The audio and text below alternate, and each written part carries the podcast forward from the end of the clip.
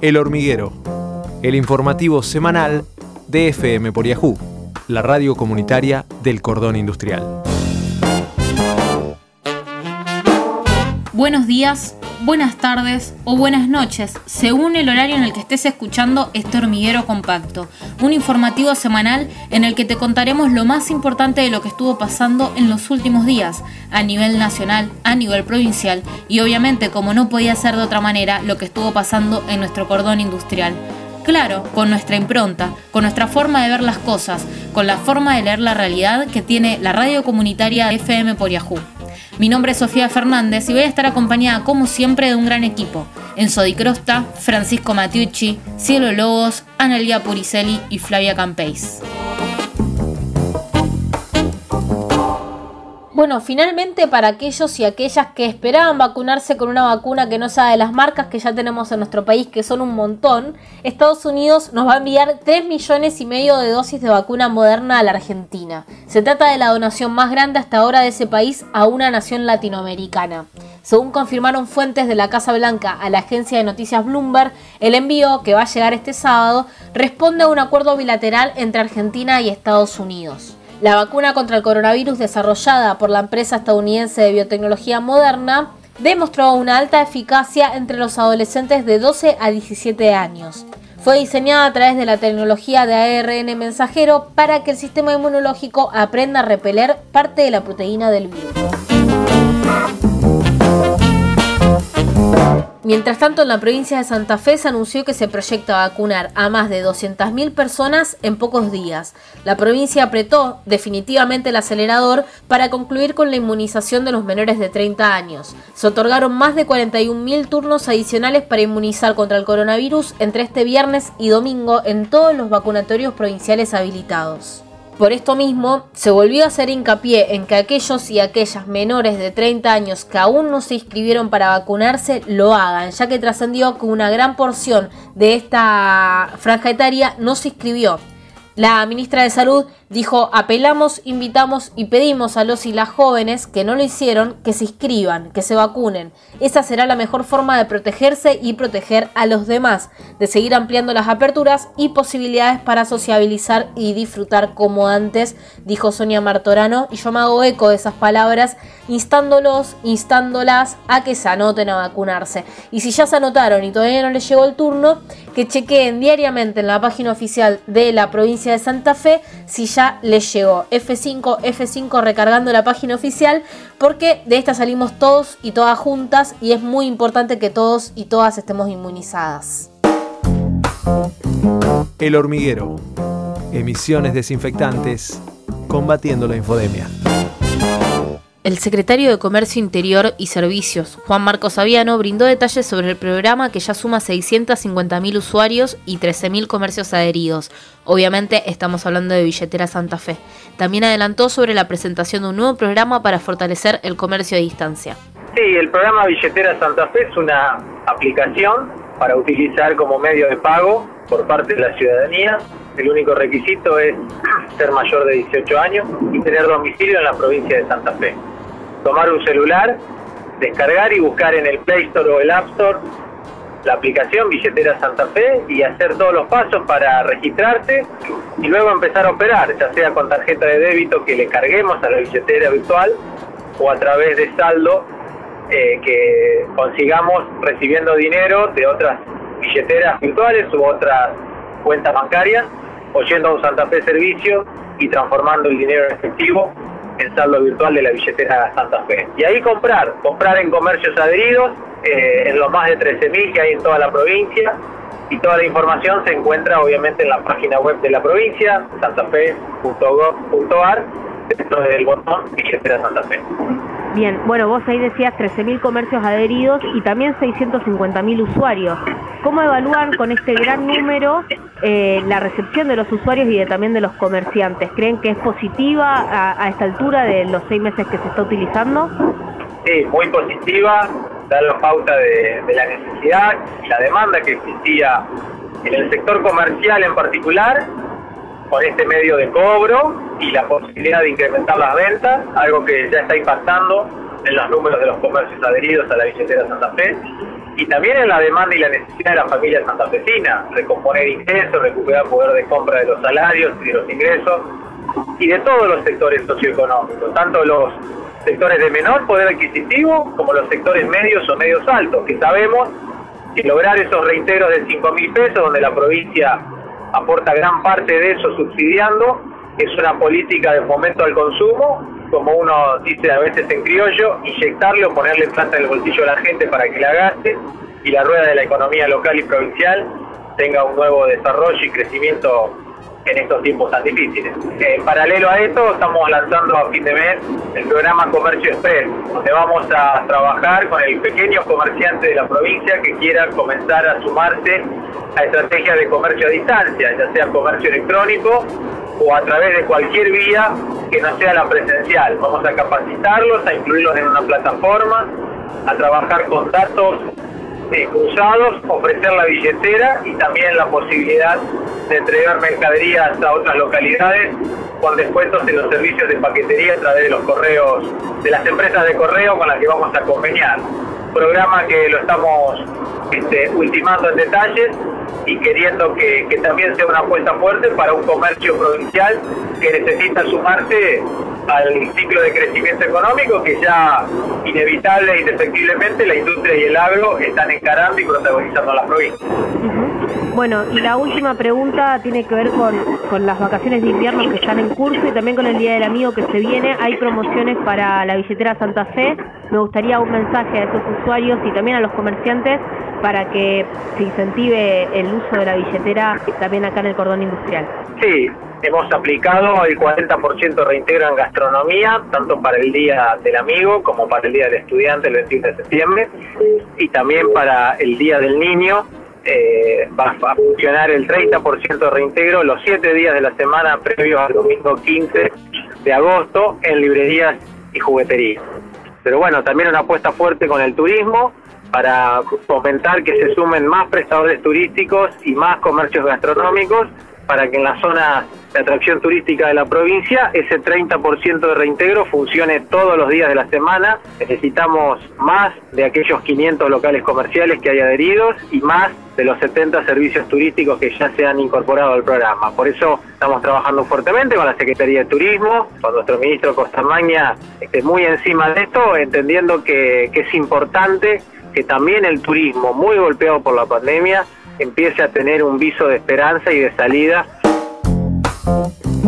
El hormiguero. Emisiones desinfectantes combatiendo la infodemia.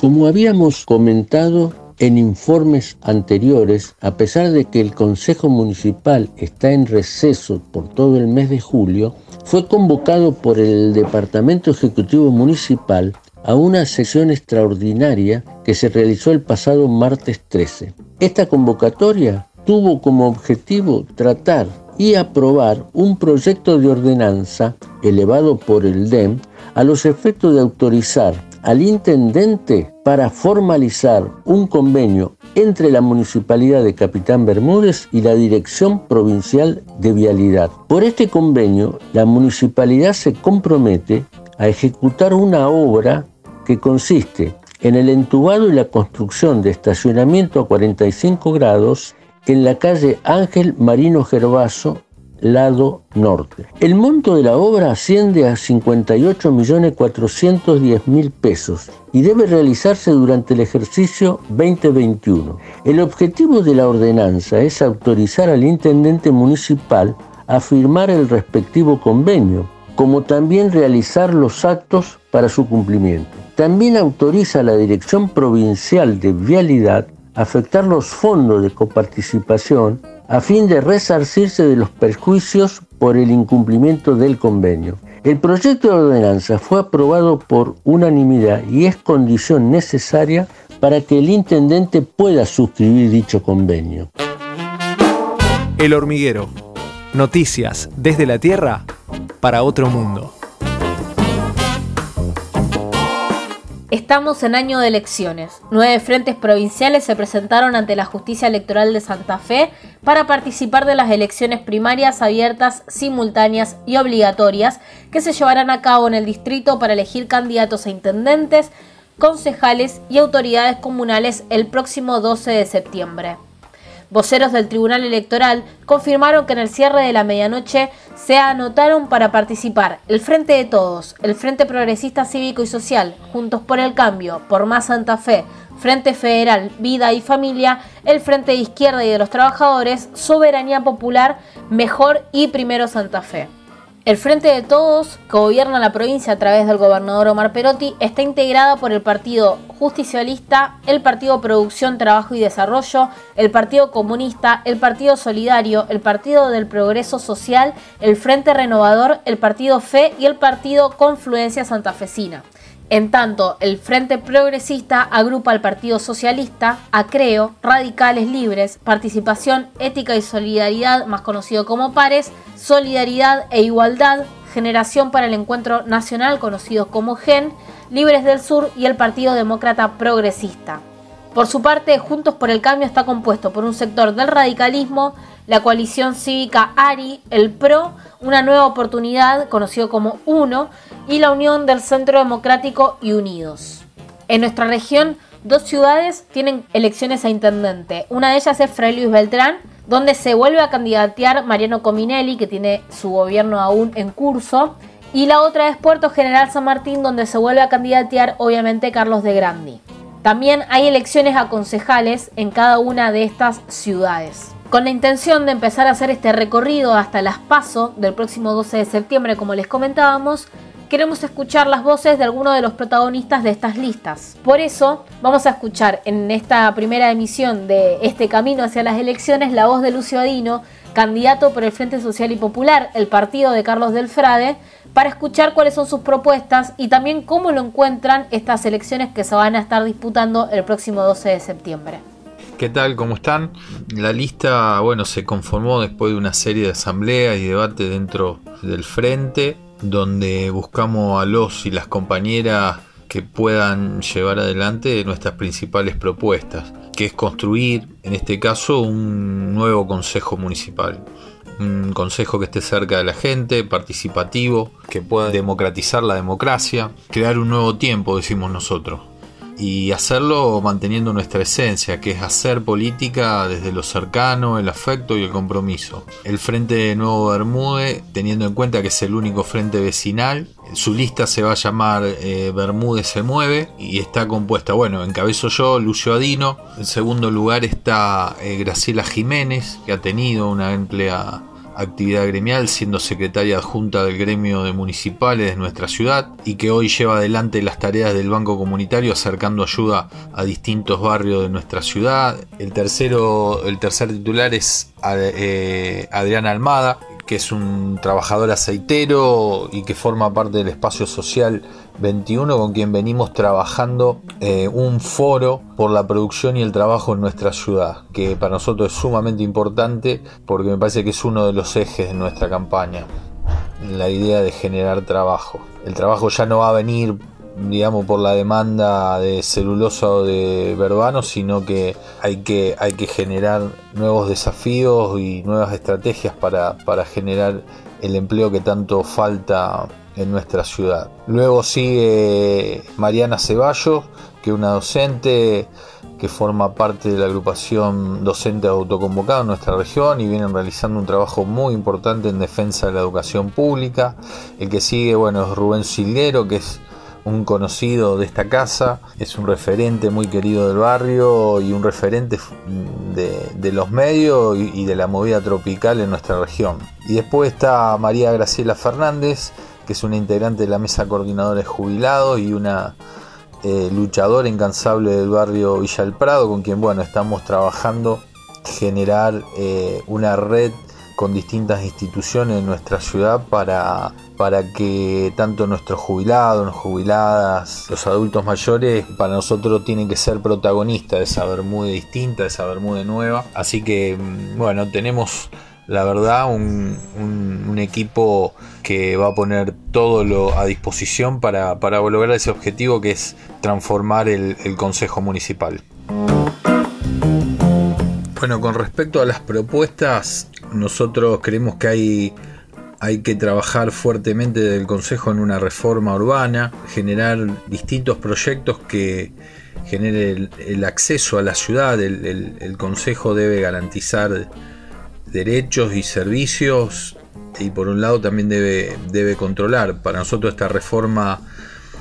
eh, urbana eh, la necesitamos pensar para integrar la ciudad, eh, ordenarla, que impulse un poco la descentralización del Estado municipal y, fundamentalmente que impulse también la participación de los vecinos a la hora de tomar decisiones. La verdad que hoy está necesitamos hacer esto para corregir lo que está sucediendo, eh, donde bueno, lamentablemente tenemos una ciudad eh, conformada por pequeñas islas sin integración, sin acceso a la salud, a la educación, al deporte, generando en, muchos lugares colapso en el tránsito y en la movilidad. Por eso proponemos un, verdadero plan urbano y sustentable eh, que defienda la salud y el ambiente. Eh, el otro de los temas es este, lo que te decía sobre la idea de generar un polo industrial tecnológico eh, estamos, hemos presentado ya al Consejo una reserva de tierra para la, para la construcción de un parque industrial en la zona de Barrio Quinta. Ahí nosotros decimos que hay que construir eh, con mucho esfuerzo y de forma colectiva un espacio que pueda generar los puestos de trabajo que hoy están faltando. Eh, y ahí, bueno, erradicar desde empresas metalúrgicas, textiles, eh, tecnológicas, eh, la industria verde, la biotecnología, el tratamiento de residuos, bueno, las industrias relacionadas con la cultura. Me parece que la idea es generar ese polo, polo industrial eh, para poder eh, llevar adelante este gran desafío que es generar empleo. Y también por supuesto que eh, queremos trabajar en la parte de lo que decimos nosotros, democratizar la democracia, necesitamos una democracia más participativa, más activa, eh, así que queremos que el consejo sesione, este nuevo consejo que queremos, queremos que sesione en los barrios, de, frente a los vecinos, a los problemas que tienen. Eh, tratar de armar los consejos barriales, donde puedan estar incluidos las, vecinales, los clubes de barrio, eh, las iglesias, las distintas organizaciones que interactúan en cada territorio y poner esa masa social a funcionar en favor de, del conjunto de, nuestra ciudad. Para nosotros es sumamente importante que eso, que eso se pueda llevar adelante porque va a brindar participación, por un lado transparencia en el proceso de, de tratamiento de distintos proyectos. Es la segunda elección que hacemos con el Frente Nuevo Bermúdez, con esta experiencia que hemos constituido, que es diversa, esta idea de pensar con otros y con otras o con otros la posibilidad de, una ciudad integrada, desde la diversidad como, como riqueza. Mm, me siento muy acompañado por cada compañero, por cada compañera, pero también con muchos vecinos que nos dan fuerzas y se suman también para ser parte, eh, que es un poco lo que nosotros buscamos en esta nuestra participación política, siempre que, el vecino y la vecina sean protagonistas. Eh, y bueno, estas elecciones van a ser muy, muy distintas al resto porque, bueno, están atravesados por una crisis sanitaria, por la, por la pandemia y que, y que, bueno, vamos a tener que, nosotros decimos, generar esa esperanza de, poder generar una nueva, una nueva normalidad, donde un nuevo tiempo. La idea es no volver a, lo anterior, a la normalidad que teníamos antes de la pandemia, sino es crear una nueva realidad con una ciudad más justa, más participativa, más equitativa, sustentable. Me parece que esos son los grandes desafíos que, que, bueno, que esta campaña va, va a tener y que para nosotros por supuesto es, parte de un proceso que para nosotros la política es permanente, no es solamente en los momentos electorales, sino que venimos trabajando, digamos, con mucho entusiasmo y con mucha fuerza durante todo el tiempo tratando de aportar al debate, tratando de aportar ideas, proyectos, también siendo crítico cuando hay que serlo y apuntando cuáles son las deficiencias que tiene el desarrollo político en nuestra ciudad. Vamos a tratar de como decimos siempre, que ese futuro no es solamente lo que va a venir, sino es lo que juntos vamos a poder lograr. Así que, bueno, les envío un abrazo grande, enorme y seguramente nos vamos a ver eh, transitando esta, esta campaña eh, para poner en mano a cada vecino y a cada vecina esta, esta propuesta, esta herramienta de transformación que tiene eh, nuestra ciudad desde el Frente Nuevo Bermúdez.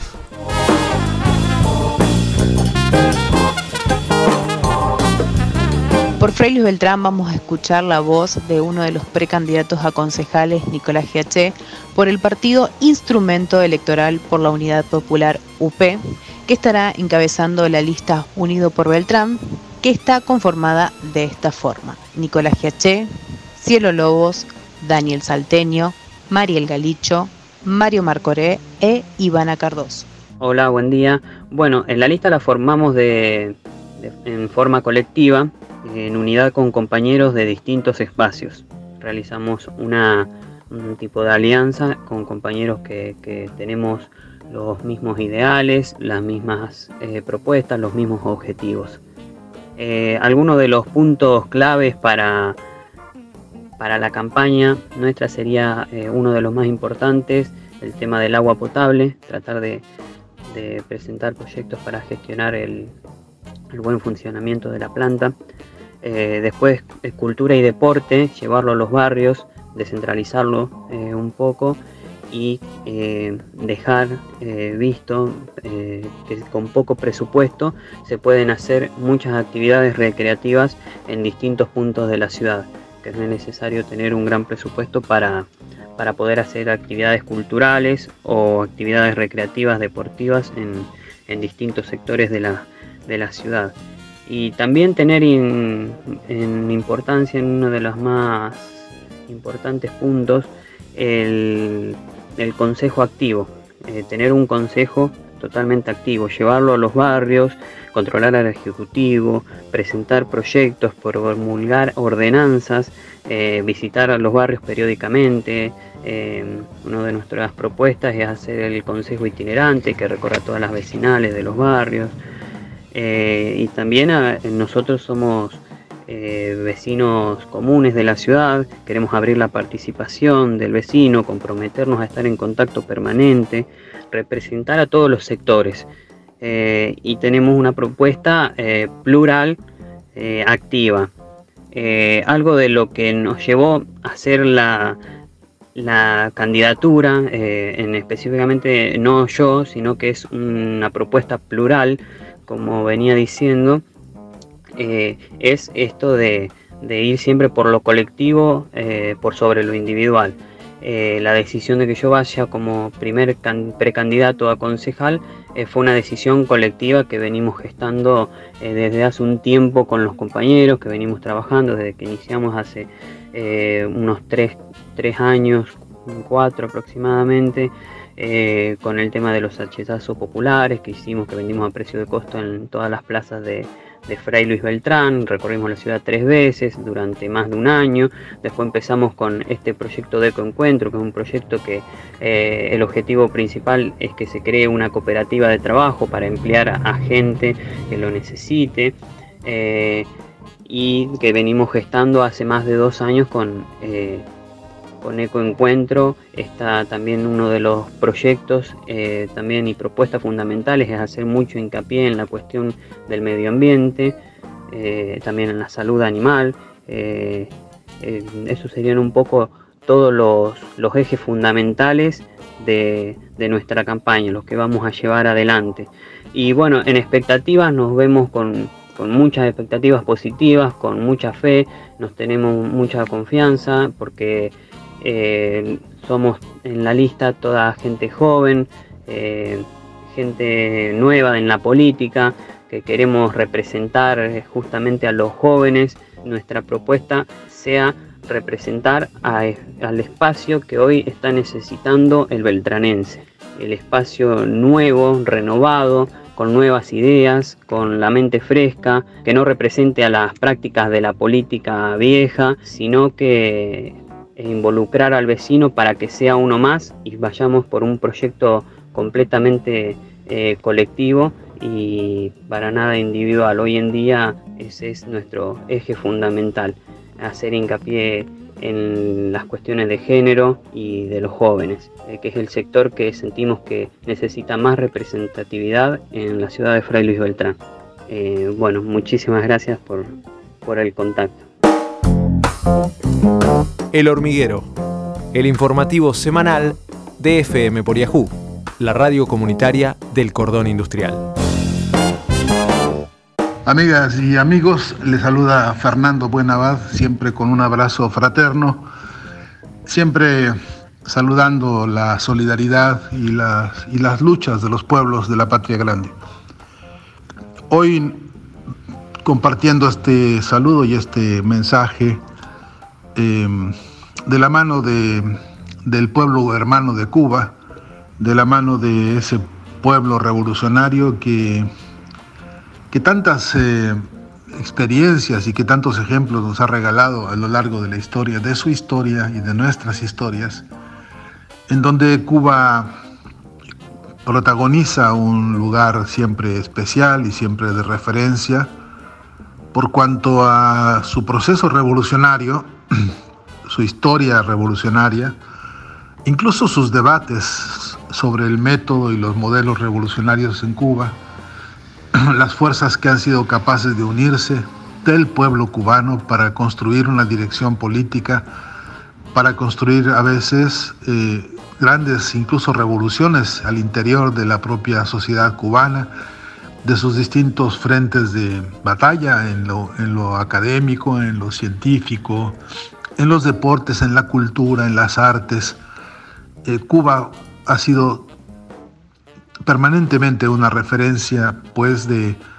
pueblo digno, de pueblo luchador, de pueblo, de pueblo eso,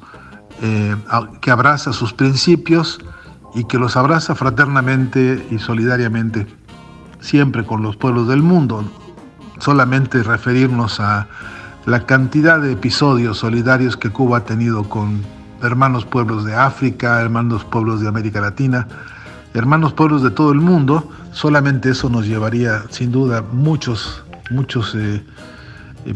saludos y muchos audios y, muchos programas radiofónicos para poder por lo menos presentar la lista de los grandes eh, gestos solidarios de Cuba. Pues a esta hora, después de todos estos años en que Cuba ha sido sometida a un bloqueo criminal, hay que decirlo, compañeras y compañeros, que el bloqueo contra Cuba es un delito, es un crimen de lesa humanidad. Ahí se está atacando no al gobierno cubano, ni siquiera, ni siquiera a la, dirección del partido comunista, se está atacando al pueblo, se está atacando a los niños, se está atacando a los adultos, a los ancianos, se está atacando a todo un pueblo porque las limitaciones a que ha sido sometida Cuba durante ya demasiadas décadas, con el pretexto de un bloqueo que es una sanción por razones administrativas, militares y políticas.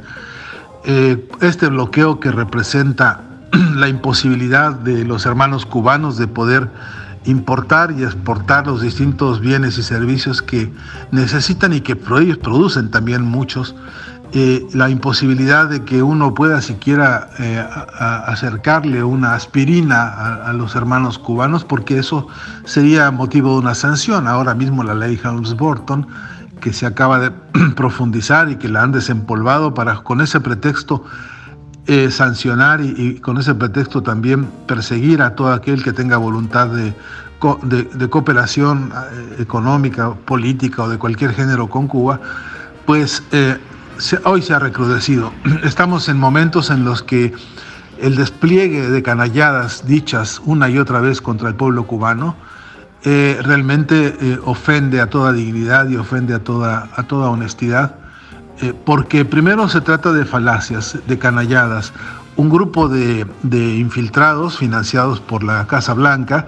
está actuando adentro de Cuba como si se tratara de una situación de emergencia humanitaria, acusando que el país la está pasando mal y de eso le echan la culpa al gobierno cubano. incapaces, por supuesto, de mencionar el bloqueo, lo que hacen estos es, es invocar al gobierno norteamericano para que intervenga, dicen ellos, humanitariamente en Cuba y ya sabemos todo lo que significa la intervención humanitaria de Estados Unidos en los países como Irak, en países como Panamá, en países como, como los tantos países que el mundo han podido ver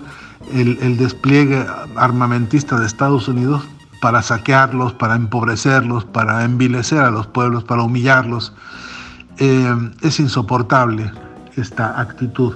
Eh, no obstante, eh, hay una campaña mediática mundial que le da importancia a estos infiltrados y los hace parecer como si se trataran de miles y miles de cubanos protestando. Em, por cierto, hay que decir siempre que eh, en Cuba ha habido, siempre ha habido, y hasta la fecha lo hay, criterios que no coinciden con las políticas del gobierno cubano, personas que no están contentas, que están insatisfechas, algunas con más razones que otras se quejan por un, más de un problema que ahí se vive, obviamente con una situación de bloqueo, esto empeora. Eh, hay que decir eh, que, que, en Cuba hay corrientes de opinión críticas y corrientes de opinión disidentes, eh, lo cual, por, por, cierto, no solamente ha sido aceptado y se convive con ello permanentemente, sino que además hay canales, hay vías para la expresión de esos acuerdos y de, esos desacuerdos. Em, no es una novedad. Yo mismo he estado varias veces ahí y he participado en reuniones en las cuales la crítica al gobierno cubano ha sido una crítica seria, sólida, profunda, eh, pero también he escuchado autocríticas del propio gobierno que han sido verdaderamente interesantes e inteligentes porque tocan fibras muy profundas de problemas históricos en Cuba que por razones muy diversas no han podido ser resueltos. Em, eso todo está, este, constituye también parte de la realidad cubana, pero de ninguna manera constituye una justificación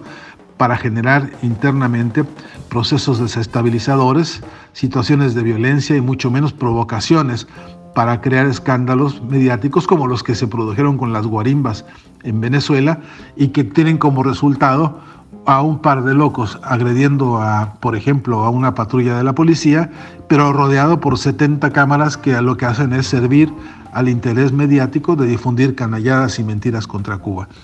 Creo que hay que dirimir la solidaridad con Cuba de manera fraterna, pero sin caer en las emboscadas mediáticas que hoy están proliferando en todo el mundo. Creo que es importante que nosotros pensemos a Cuba siempre de manera fraterna y siempre respetando su soberanía y siempre respetando las decisiones eh, eh, eh, democráticas de su pueblo, porque en última instancia de lo que se trata es de caminar juntos sin que ese caminar juntos signifique intervenir en las decisiones internas de los pueblos hermanos. Y creo que en eso tenemos mucho que trabajar, mucho que pensar, eh, mucho que incluso eh, reflexionar, porque cualquier gesto que tengamos de duda, incluso silencios, puede parecer este, complicidad con aquellos que pretenden desestabilizar y, en todo caso este, destruir al, proceso revolucionario de Cuba. Eh, que por cierto, los únicos que tienen autoridad para hacer eso es su propio pueblo que ha sostenido su proyecto político durante tantas generaciones, durante tantas décadas, y que lo ha ratificado recientemente en los procesos electorales y en los procesos de debate dentro de su partido. Creo que estamos llamados todos a reflexionar de manera fraterna, hermanos con hermanos de la patria grande, eh, para construir una gran fuerza solidaria continental que impida que el imperio siquiera sueñe con alguna vez invadir a Cuba, como ya lo intentó alguna vez en Bahía de Cochinos y resultó como resultó ser derrotado. Pero lo que, lo que queremos para la patria grande es paz, fraternidad, y desde luego crecimiento. Lo que queremos es un crecimiento democratizado. Queremos que las riquezas de los pueblos se democraticen. Queremos que se democratice la libertad de todos los pueblos, queremos que se democraticen las herramientas de comunicación, queremos, claro, que todos vivamos felices, sin amos, sin esclavos, sin explotación, sin humillaciones, que tengamos una vida digna, que tengamos una vida feliz. Y no es mucho pedir, y no es mucho pedir. El pueblo cubano ha luchado por eso durante muchos, muchas décadas y el pueblo cubano se ha encontrado con un bloqueo criminal. Hay que decirlo, hermanos, hermanas, compañeros de todos los pueblos, de todas las ciudades, de todo el, de todo el, de todo el mundo, eh, el, crimen, el, el, bloqueo contra el pueblo cubano es un delito, es un crimen de lesa humanidad y nosotros no podemos guardar silencio ante esto. Creo que es una buena hora, es un buen momento para encontrar los caminos, mensajes, eh, Twitter, Facebook, cual, cualquier herramienta que tengamos disponible para hacerle saber a ese pueblo hermano ahí en el Caribe, esa pequeña isla enorme, inmensa isla pequeña, decirle todos los hermanos de la patria grande, estamos contigo a estas horas y en las horas que sea necesario para defenderte de los ataques del imperio. Un gran abrazo siempre con, con, afecto solidario, Fernando Buenavat. Nada es casualidad, mucho menos un recorte de noticias. Esto es algo de lo que nos pareció lo más importante de la semana. Nos volvemos a encontrar el viernes que viene.